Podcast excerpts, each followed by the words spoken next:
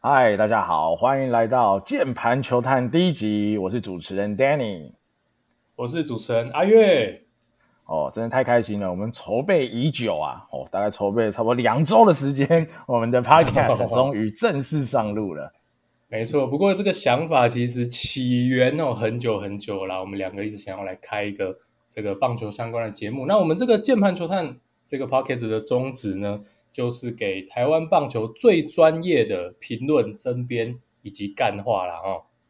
对，我觉得这是不能够哈，缺一不可啦，因为。只有讲太专业的东西，我想没什么意思。我们要边有干话哦，又有很专业的分析，我觉得这样子才是真的有意思的一个 podcast 内容啦。没错，这个就是我们的风格啦。事不宜迟，Danny，我们今天第一集要聊什么内容呢？好，其实到今天啊，我们录音当天已经是六月中旬啊，距离我们二零二零中华职棒的季中选秀会哈，距离已经不到一个月，距离七月十一号不到一个月的时间了。所以我想，我们的节目开张，我想我们前几集我们就都来聊聊跟呃中职选秀相关的内容好了。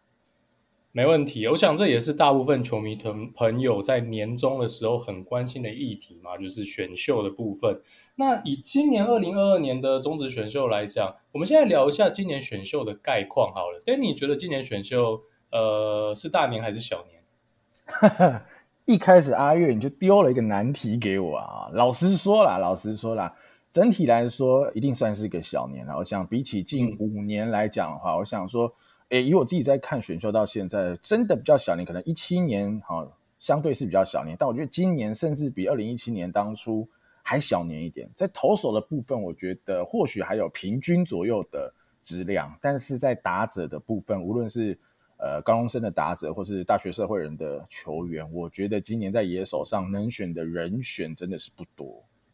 嗯，确实如此啦，哈。那野手的部分，我觉得除了顶部的新秀数量比较受限之外，可能在中段选秀上，以往可能有大量的高中你觉得有潜力的野手可以进到选秀池子里面。其实今年在中段选秀，我觉得在数量上数量上也非常的受限哦。那 Danny 刚刚讲到投手的部分，投手我们应该一致认为，今年的状况可能比野手相对好蛮多的哦。不过我觉得今年很有趣的现象就是。除了中职选秀是小年之外，可能旅外也是小年。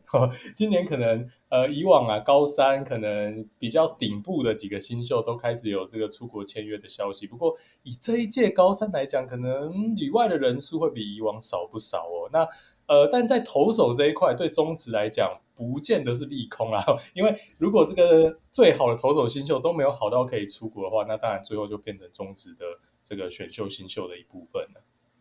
对啊，所以如果啦，假设真的像沈佳熙啊、沙子宸这些大家比较熟知的呃高中生，现在最一流的投手，假设真的都没有出国，也有报名这次的选秀的话，那我相信啊，以投手的部分来说，整体的质量绝对是不输以往。但是在打者，其实，在打者的以今年的高中生来说，在球探哦，在呃美国小联盟的球探里，其实就已经很少提到什么名字了，所以。呃，今年的野手真的是会比较辛苦啊，所以我觉得啦，今年刚加入了台钢也会比较辛苦，所以在这个小年，他们又要进行第一次的选秀，哦，他们应该会很头痛。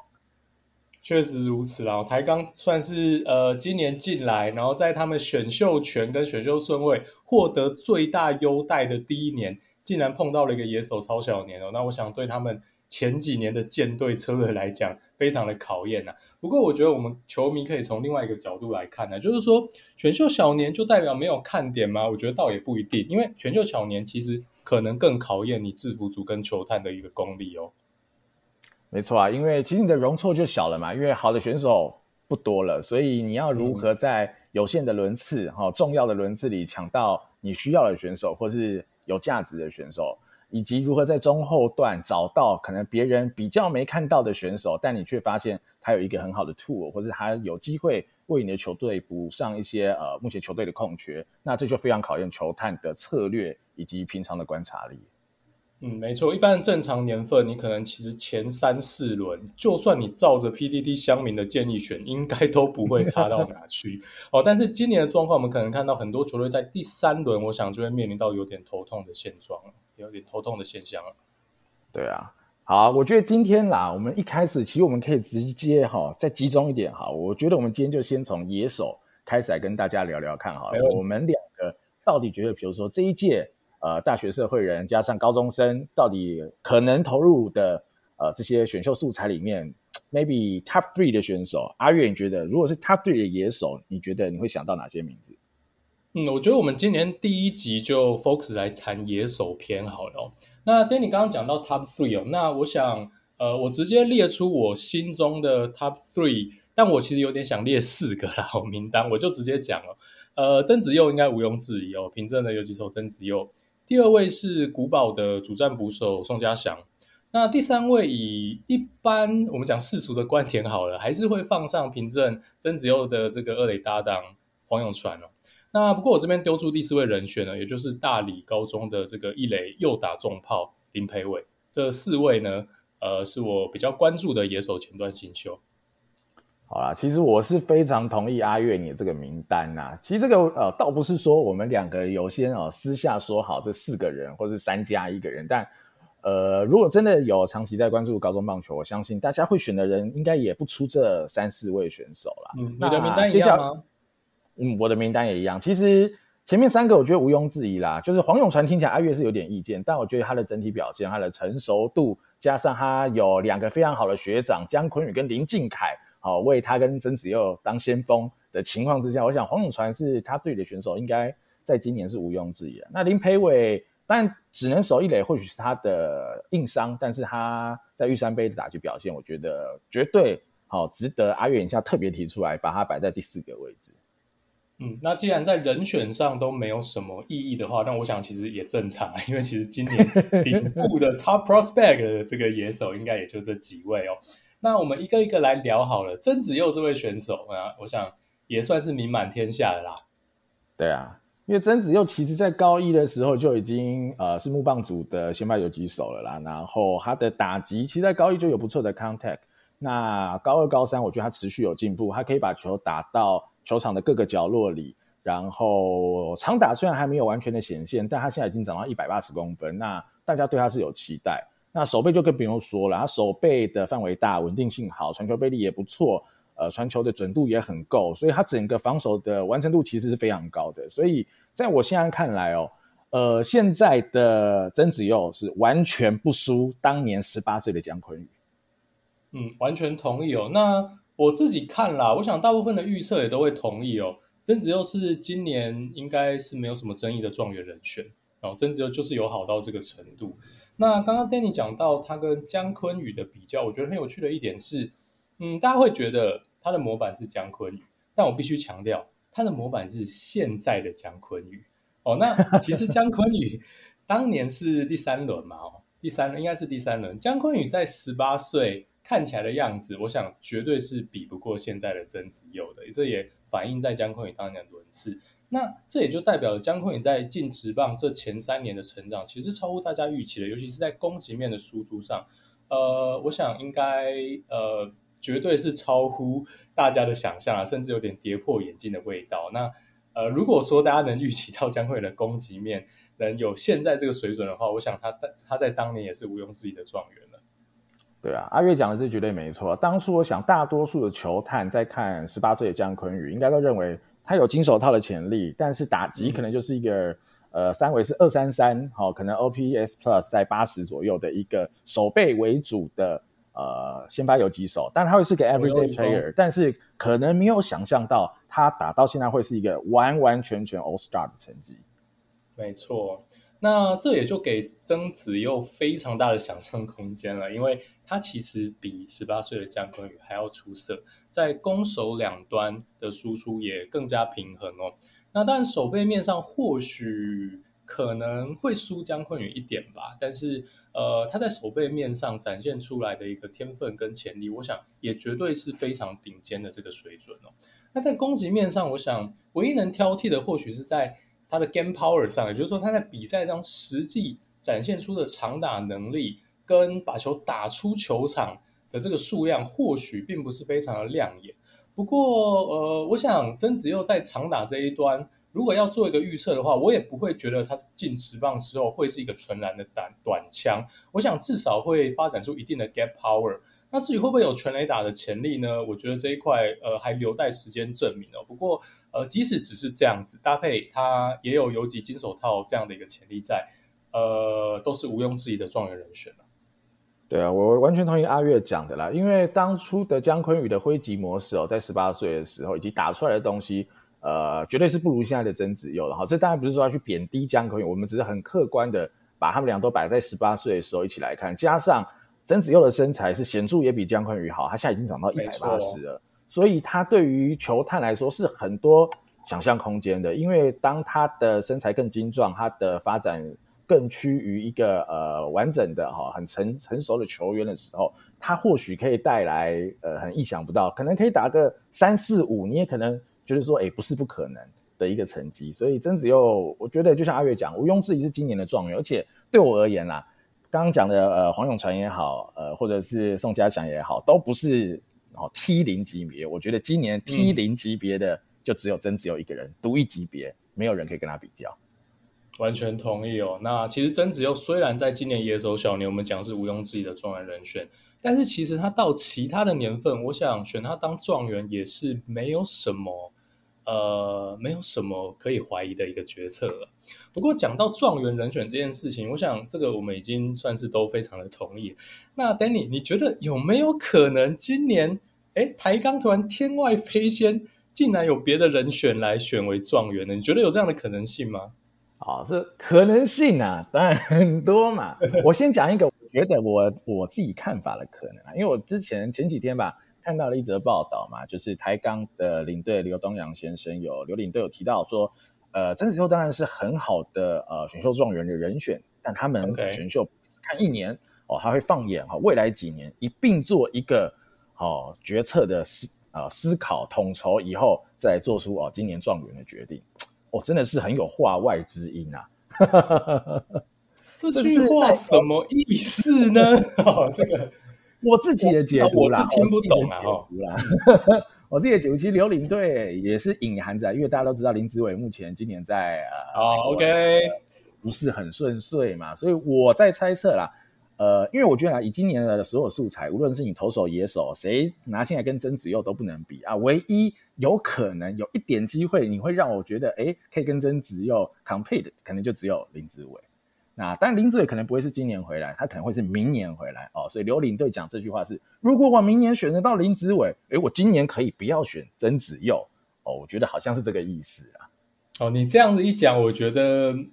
呃，大概能理解他的意思啊。那当然，我觉得这个可能也可能他单纯嘴炮一下，最后还是乖乖选曾子佑。不过就你刚刚这个逻辑来讲，如果领队真的是这么想的话，我只能说，嗯。不大理解啦，因为你新球队嘛，哈，那林子伟加曾子佑这一个中线组合不香吗？我觉得这绝对是哦超香的组合，而且这两个人的年纪差了，嗯、可能不止十岁，哈，所以其实即便是同一个守卫上，我觉得他们也没有互卡的问题。而且林子伟是一个这么全能、运动能力这么好的选手，还可以守外野，还可以守二垒，还有非常多的地方可以放。那一个台钢的新球队。呃，到时候一定是一堆洞的缺。那我觉得选林子伟在明年跟今年选曾子佑，我觉得是完全啦，我啊自己是觉得完全不冲突的选择。我觉得能一次拿到这两个人，这根本就是卧龙凤雏得二，那还不拿天下吗？嗯、绝对是如此啊！但是，嗯，刘备哦，可是之前卧龙凤雏这两位选手好像都没在打直棒的啦，不要再讲，不要再讲了，好不好？到到时候戳痛一些人心中的那个什么伤疤，好不好？不过我觉得完全同意啦，就是说，呃，其实你不要讲新球队了，其实，在世界所有的职棒球队，包括美国职棒大联盟也好，真的没有球队在选在嫌游击手多的啦。哦，更遑论你是一个百废待举的一个新球队，曾子用这种等级的游击新秀，我讲的直白一点，就算你是拥有江坤宇在手上的中信兄弟，有曾子用，你还是应该选呐、啊。哦，这完全同意啊。其实就以现在的乐天来看好了，他们已经有很好的余德龙，有林晨飞，他是可以选马杰森啊，这完全是不会有任何冲突的。他已经有联盟非常好的两个游击手，甚至还有哦偶像的偶像郭永维。等等的，这么多人都可以守游击，哦、他们选马杰森也是用第一轮哦，也是用第一轮最好的轮次去选了马杰森。我想这个思维其实已经就告诉我们了，好的游击手一定是不嫌多的。你况且呃林晨飞跟马杰森年龄的差距还没有林子伟跟曾子佑大，所以我觉得这样看起来是更不会有任何问题的。是，那其实这也让我想起当年其实很多乐天的球迷哦，其实不大满意球队在第一轮选马杰森的这个决策。那其实我那时候就呃也是有。call 肯身边的一些乐天球迷，就是基本上的论点都一样啦，没有球队在选游击手多的，而且千万不要忽略了一件事情哦，好的游击手永远可以轻松的转成场上的除了投手跟捕手的任何一个 position player 的位置哦。对啊，我觉得阿月也提到一个很好的点，我们再举另外一个例子嘛，像林立在业余的时候，其实大多时候是守游击，那他的运动能力毋庸置疑啊，那当然他的呃传球或是。有一部分小缺点，让他在守三游，在面对呃职业一军的比赛的时候比较吃力。但他可以去守外野，他可以守二垒，都完全没有问题。而且他的棒子完全可以 cover 他在场上的任何一个位置。所以我觉得，呃，曾子佑我们刚刚讲这么多，我们相信他不一定能打得像林立一样，但是他有一个非常好的运动能力跟守备能力。那林子伟一定有很好的棒子，也有很好的运动能力，所以林子伟哪里都可以去的，真的是不用担心。嗯，确实哦。那也非常期待台钢最终到底会做出怎么样的选择呢？我觉得就拭目以待吧。对哦，那 By the way 还没讲完，所以如果今天他不选曾子佑，那那阿月你觉得他可以选谁？坦白讲，不选曾子佑，我觉得如果你去拿别的高中生，真的就有点没道理了。说真的，因为刚刚 Danny 也讲到了嘛，就是曾子佑可能是独一无二的 T 零级的存在。但是如果说你要去选呃旅外的球员的话，今年看起来，嗯，当然我们后面会讲野手，呃，这个投手篇啦。那今年也不像其他的年份哦，可能有大量的旅外回归又不错的这个人选可以做选择。那呃，可能有人选是林凯威，呼声比较高一点。那林凯威就是一个 closer 吧，呃，但是你要拿状元去选择一个年纪偏大的 closer 吗？这我想。呃，至少这个角色我是不会认同的。那如果在其他的年轻投手方面，我觉得今年真的没有在等级上可以跟曾子佑一拼的一个投手新秀了。所以，呃，如果他们最后不拿曾子佑，我觉得就是放枪了，就直接讲 就是大放枪。好，那我我我给好阿月或者给我们听众有另外一个我我们的想法哈，我的我自己个人的想法哈，可以听听看。的确，我完全支持阿月讲，在这个轮次选一个投手，除非这个投手是王建民哦，全盛时期的王建民或郭泓志这样子等级，不然我觉得以选秀状元来讲，一个新球队一定是以中线选手为优先。所以，真子又是有几手，那还有什么中线选手？我觉得比较有一点点点的可能，因为明年林子伟可能回来。而台钢不选曾子佑，我觉得就是宋家祥。嗯、哦，宋家祥就是一个好的，呃，哎，对，就是我们下一个想要讲的选手。接到对我们下一个要讲的选手，就是来自古堡家商的主战捕手宋家祥。那呃，Danny 怎么看宋家祥这位选手呢？宋家祥，我觉得也先帮大家讲一下这些基本资料。他大概身高一百八十四公分左右，所以其实以捕手来说，他算是一个非常好，甚至以台湾啦，以中职来说，算是比较大型的捕手身材。那也反映在他的打击上，给球探看到的东西，他的 contact 不差，他有很好的长打潜力，甚至他现在哦，在呃近期的玉山杯，他已经打出了非常多哦，几乎要达到全垒打墙的二把长打，所以他现在也可以说是高中生数一数二的长打好手。那近五年吧，或是甚至拉长一点，近六年、八年来讲，我觉得目以十八岁比十八岁捕手，我自己觉得只有戴培峰在十八岁的时候比宋家祥更好。但戴培峰的打击在十八岁没有宋家祥好，但戴培峰整个场上的领导能力、传球、接捕、挡球，齁，以及对于场上的判读，我觉得戴培峰真的已经超出当时十八岁的选手非常多，所以他真的太特别了。那说回宋家祥，我觉得宋家祥除了戴培峰，我觉得比他好以外，我觉得无论是之前的林承勋啊，或是张翔，可能他们的守备稍微比宋家祥好一些吧。但是打击上，宋家祥可以给球探的想象空间是非常大的。确实如此哦。那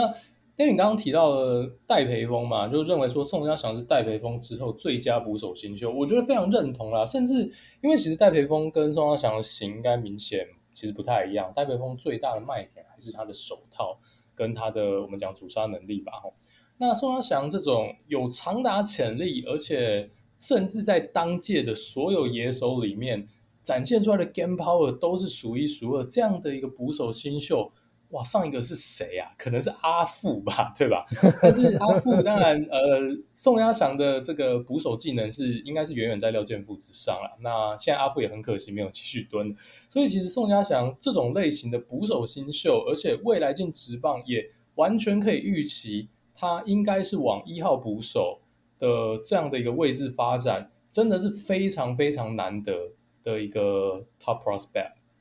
对啊，但是关于宋家祥啊，其实有一些比较好奇的部分，因为我知道阿月对于哦打者的打击机制是有很多的分析跟讨论，所以我想请问一下阿月啊，就是就你来看，宋家祥现在能打得这么好，是有什么他特别的地方吗？嗯，我觉得 Danny 这个讲到重点哦，其实那时候呃一开始在关注宋家祥这位选手的时候，我一开始去看他的影片，其实我看的是他高一高二相对比较早期。至少距今都有一年以前的一个影片哦。那说实话，那时候我并没有非常喜欢宋家祥的一个打击的动作。那完全可以看得出来，宋家祥有想把棒子挥完，打到球也确实会飞。但是我就是不觉得他当时的打击机制看起来像个长打者。哦，那因为时间有限，我这边很简单的跟听众说明一下我的观察啊。宋家祥在高二以前哦，他的准备姿势，也就是说他的打击在抬脚。并且放下了这一段，我们讲说 loading 的过程当中，他的手跟他的前胯脚是同上同下的，也就是说，他的前胯脚在完成抬脚并往下跨的过程当中，他的手也是跟着脚一起往下掉的。这会造成什么负面的结果呢？这会造成呢，他呃，其实一开始就已经，你可以这样子理解啦，先偷偷的启动他的手部跟球棒，也就是说，他离。击中球的一个时间可能会变短，但是相对来说，他的手部、肩部跟身体的这个张力也会被破坏。那他在球棒在空间中的加速空间相对也变小了，这个对他与他的长打能力来讲，一定是有很大程度的一个影响哦。所以这就是为什么我刚刚说高一高的宋家祥看起来不像是一个长打者的机姿势，主要就是在这个我们讲 pre-launch 的这个手部 loading 的这一个部分哦。但是在高三哦，尤其是最呃最近结束的这个玉山杯，我发现宋家祥改变了他的打击机制。最明显的就是在我刚刚讲的这个手部呃准备动作的阶段。那呃其实现在这个影片非常方便，大家都会看这个 TWN 台湾 Baseball Notes 的一个影片。大家把宋家祥过往的影片跟最新玉山杯的这支影片拉出来看，你会看到一个很明显的差距，也就是宋家祥在高三玉山杯的打击姿势改变了。他在抬脚到高点，然后抬脚往下跨的这一段过程当中，他的高位手，也就是他的左手，从以前的往下放，改为反向的往后上方拉，去做一个蓄力的动作。那这会让他在前胯脚着地的当下，他的整体手部的发射位置是处于非常良好的一个发射位置，非常有利于他后续的启动跟棒头的加速，完完全全是一个长打者的一个准备机制。那我当然不敢说这样的调整就完完全全的导致他成绩上的进步，但是确实我们结果论在玉山杯，他就是把一堆球打到墙边，而且还有一球是。这个是这个呃假点真打嘛，对不对？所以它展现出来的其实不只是 raw power，它的 game power 其实已经在实战当中展现出来了。然后我也看到他在高山上，当初让我对他有一点疑虑的地方，打击机制这一层 concern 也完全消除了。所以呃，我认为宋家祥完全毫无意义的是一个，尤其是在今年野手小轮小年啊，就是一个第一轮一定会被选走的新秀了。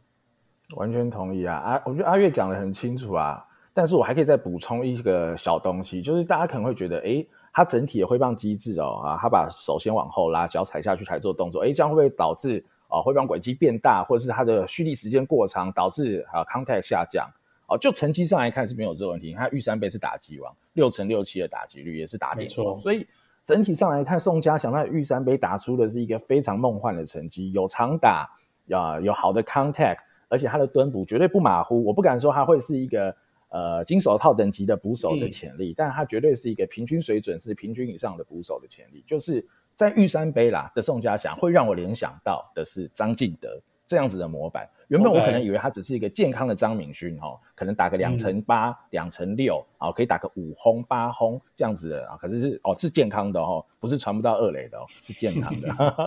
好，但是玉山杯打完以后，我觉得整体的以我的这边角度啊，我觉得整体的评价是有在更提升的。他原本就是今年最好的捕手，但他现在不只是今年最好的捕手，他还可能是今年最好的打者，那就会是一个很恐怖的评价。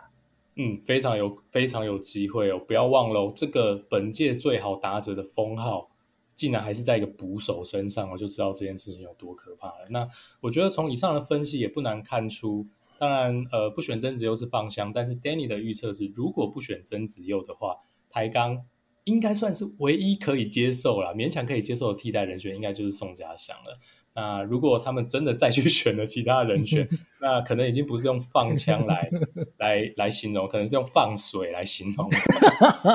哦，你是小心哦，最近这个哦哦，小心哦。哇，OK，第一集就演上好，没有啦。Okay、所以宋家祥，我觉得分析到现在，大家也大概了解他有多好。时间关系，我们来聊一下下一位新秀好了。刚刚大家一致谈到的第三好的新秀。就是平镇的黄永川了。Danny 怎么看黄永川？黄永川这个选手也大概先讲一下，他大概一百七十五公分左右，所以他的身材并不突出啊。但他其实，在高一的时候就已经打得非常下下焦，因为他是一个很高成熟度的选手。他在于对球场的解读啦，对于呃场上每个时机的判断，我觉得都超出同年龄的选手很多。还有稳定的防守，很不错的范围，很不错的背力。呃，打击上有很好的 contact，但是他也有一些小缺点，就从高二开始，可能因为 contact 太好了，他就开始去碰球啊，尤其是针对外角球的碰球，所以造成他，呃，我觉得啊，以球探来看，这如果带入职棒，这会是一个很大的缺点。但可能他在高中他的 contact 太好了，所以他这样都打得出安打哦，那这就是他会面对到的困难。所以我觉得以守备来说，他 maybe 已经是一个一军 ready 的选手，但是在身材的限制。打击的一些缺点需要的改善，会让我对他的打击啊，在中职一军能不能好好的生存，的确是有点疑虑了。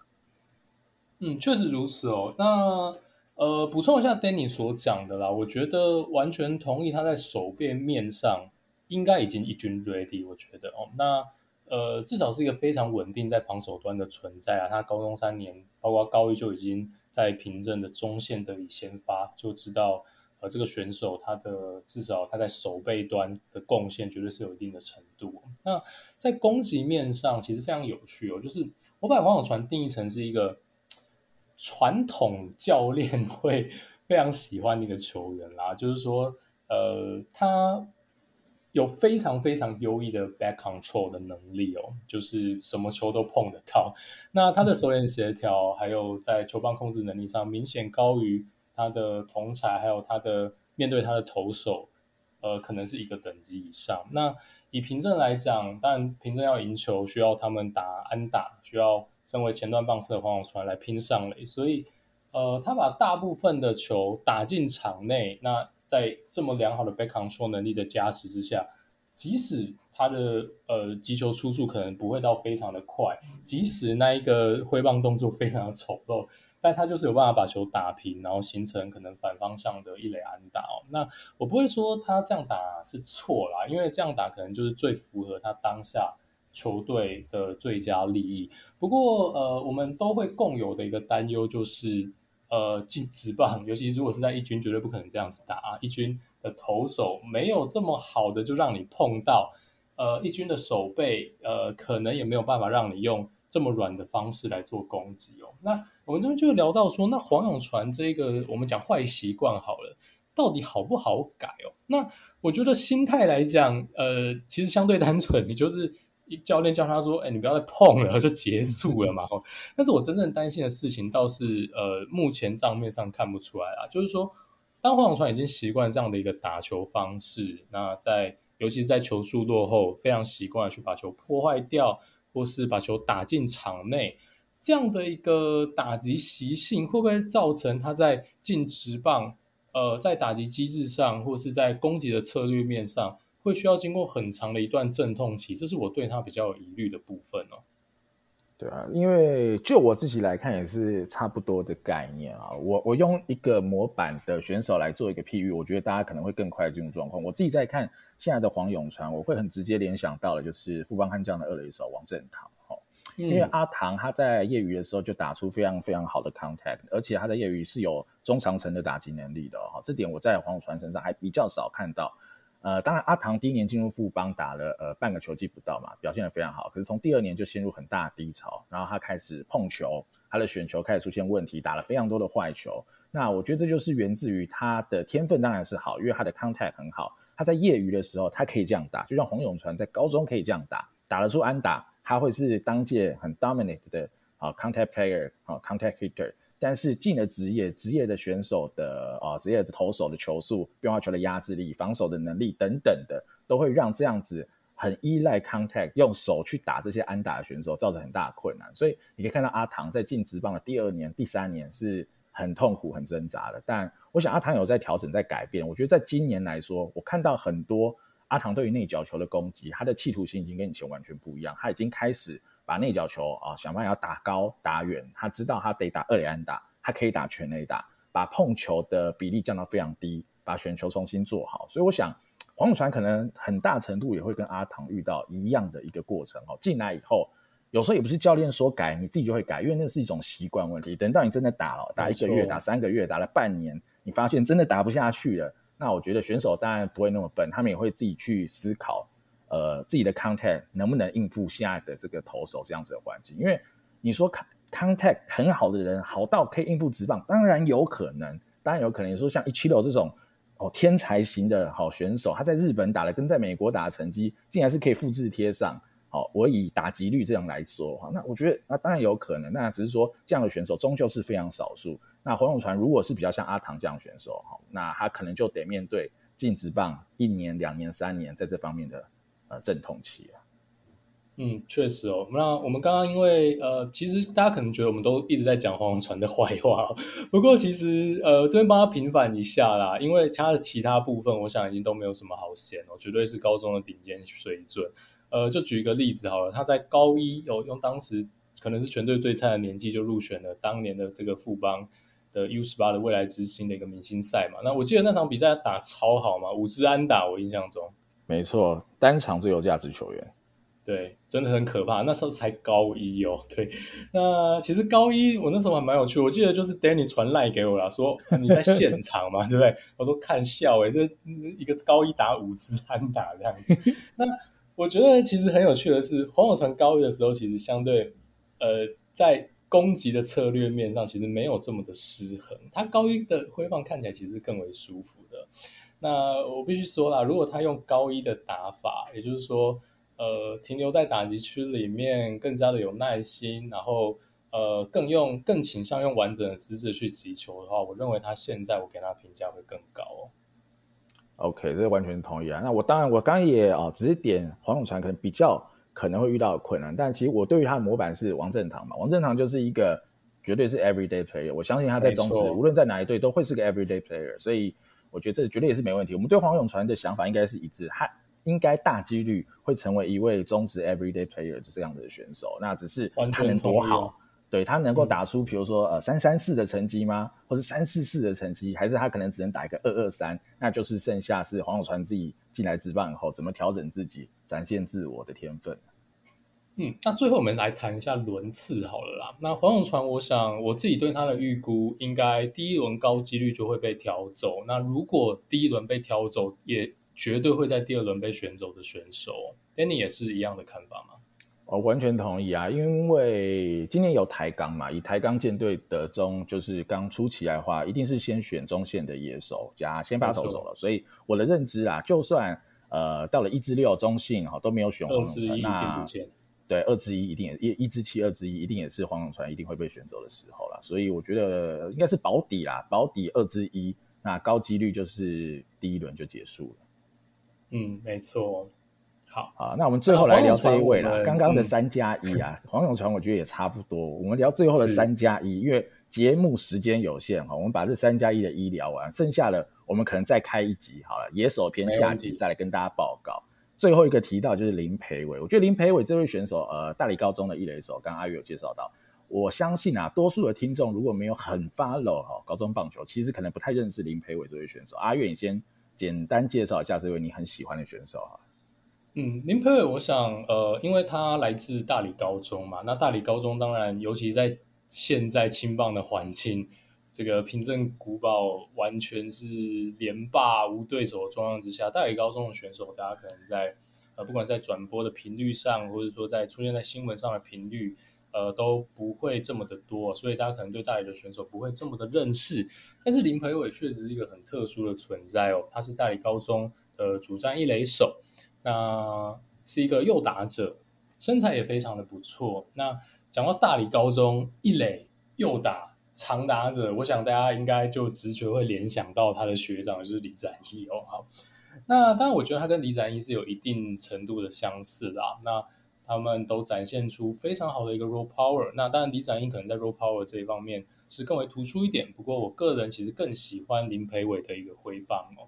那林培伟的话非常有趣哦，我觉得他以现在来讲，作为一个新秀还是偏肉啦，尤尤其跟其他前面几位古堡跟平镇的这个同届的同学来比较的话，他还是偏弱一点。也就是说，你现在看到他实际上在高中的阶段展现出来的，不管是打击率也好，或是直接打击成绩，可能比不上一些古堡平镇的一个主战球员，但是他在挥棒的这一个完整度上。还有展现出来偶尔出现的一个 raw power 上，真的是非常非常令人兴奋哦。那我也非常非常喜欢他对内角球的一个处理。呃，总简而总而言之呢，在作为打者的层面上，我认为，尤其是以长打的潜力上，他非常有可能是这一届呃长打潜力最高的一位野手哦。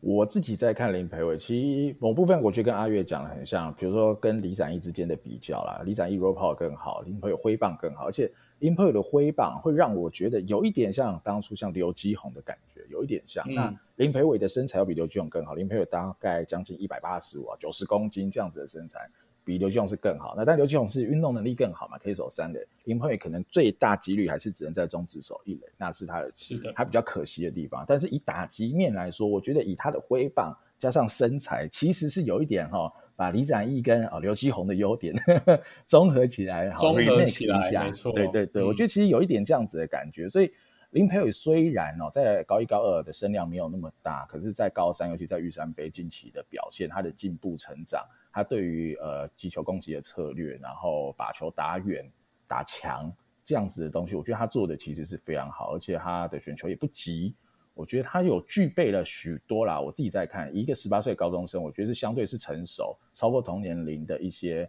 呃攻击策略，然后以及超过同年龄的挥棒能力、raw power 等等的。所以，即便他只能守一垒，但就像我们前面讲到，今年是一个选秀的小年，我觉得林培伟或许在以往可能会在哦第三轮、第四轮、第五轮才比较机会被选到，但在今年，我觉得可能会有一些很不一样的机会，因为像统一就很缺啊、又打了一垒手。那在这样情况之下，林培伟或许有机会第二轮，甚至很梦幻的第一轮，哈，如果是很梦幻的情况之下，嗯、我觉得都不无可能。我自己的话啦，因为我非常非常喜欢林培伟这位选手，所以我个人如果我是我是剧院来选的话，我会把林培伟的顺位放在黄永传的前面啦。那当然这只是我的个人偏好，我相信大部分球探可能不会这样子排序。那因为我是长打控啦，所以我真的非常喜欢林培伟展现出来的东西。那至于轮次的话，刚刚 Danny 讲说第一轮是梦幻，我觉得确实可能大部分球探会呃会拿第一轮选，我觉得有点赌啦。确实是因为林培伟确实是一个比较肉一点的球员，但在野手小年，我觉得确实不无可能哦。因为其实掐指一算，能排在稳稳的排在他前面的高中生新秀。真的也不是太多。那当然，如果你要在这么高的轮次选择林培伟的话，你的机会成本可能会错过一些，呃，相对天花板也不低，而且未来也很有想象空间的高中投手。哦那呃，不过即使是第一轮没有中选了，我自己的预测，林培伟在今年应该高几率在第二轮就一定会有球队想要出手了。嗯，我是同意阿月讲，但我说第一轮会很梦幻哦。我我是用一个比较像是哦，毕竟我是健谈球判。球探哦，所以我是用一个比较球探的角度去分析，因为我可以举一个例子啊，当年清宫呃清宫信太郎在选的时候，其实就我的了解啊，其实有些球探是不太敢选的啊。但是他在高中已经有非常好的打击能力，但是他终究就是一个 one two 的选手，其实跟林培伟也是很像，他就只有打击，他运动能力很普通，他只能守一垒。所以今天只要他的打击遇到问题，他就是一个完全不能用的选手。那对于哦一个第一轮的选手而言，你一定不会想选一个你可能这辈子都用不到的选手。所以呃，在第一轮的的选秀的策略上，我觉得球探的思考量可能会更多了。他可能没有办法如此孤注一掷。所以呃，除非啊这些球探有看到林培伟更好的地方，认为他更。呃，有机会能完全兑现他的打击天赋，不然以一个这样 one two 的一垒手，想要在第一轮确评中选，除非啦，还有像陈俊秀这样子哈、哦，已经有非常有 power 证明这样时机。但陈俊秀高中已经打了下下脚啊，但林培伟当然还没有呃高中时候陈俊秀这么好的能力，所以我觉得第一轮虽然说今年是小年，但我我啦，我个人觉得还是偏梦幻，第二轮的几率还是高一些。嗯，完全同意哦，第一轮真的赌了点啊，我只能这样说。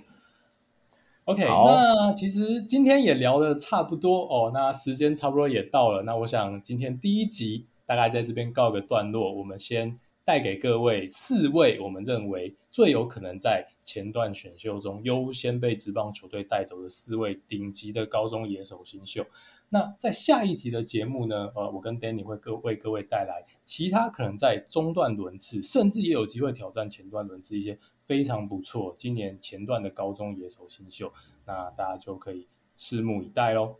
对，除了高中生，我相信下一集应该会有更多的大学生，所以啊，在期待讲大学生的听众朋友们，那也千万不要错过我们下一集的分析跟解说吧。好啦，感谢大家今天的收听哦，我是主持人 Danny，我是主持人阿月，我们下集再见喽，大家拜拜，拜拜。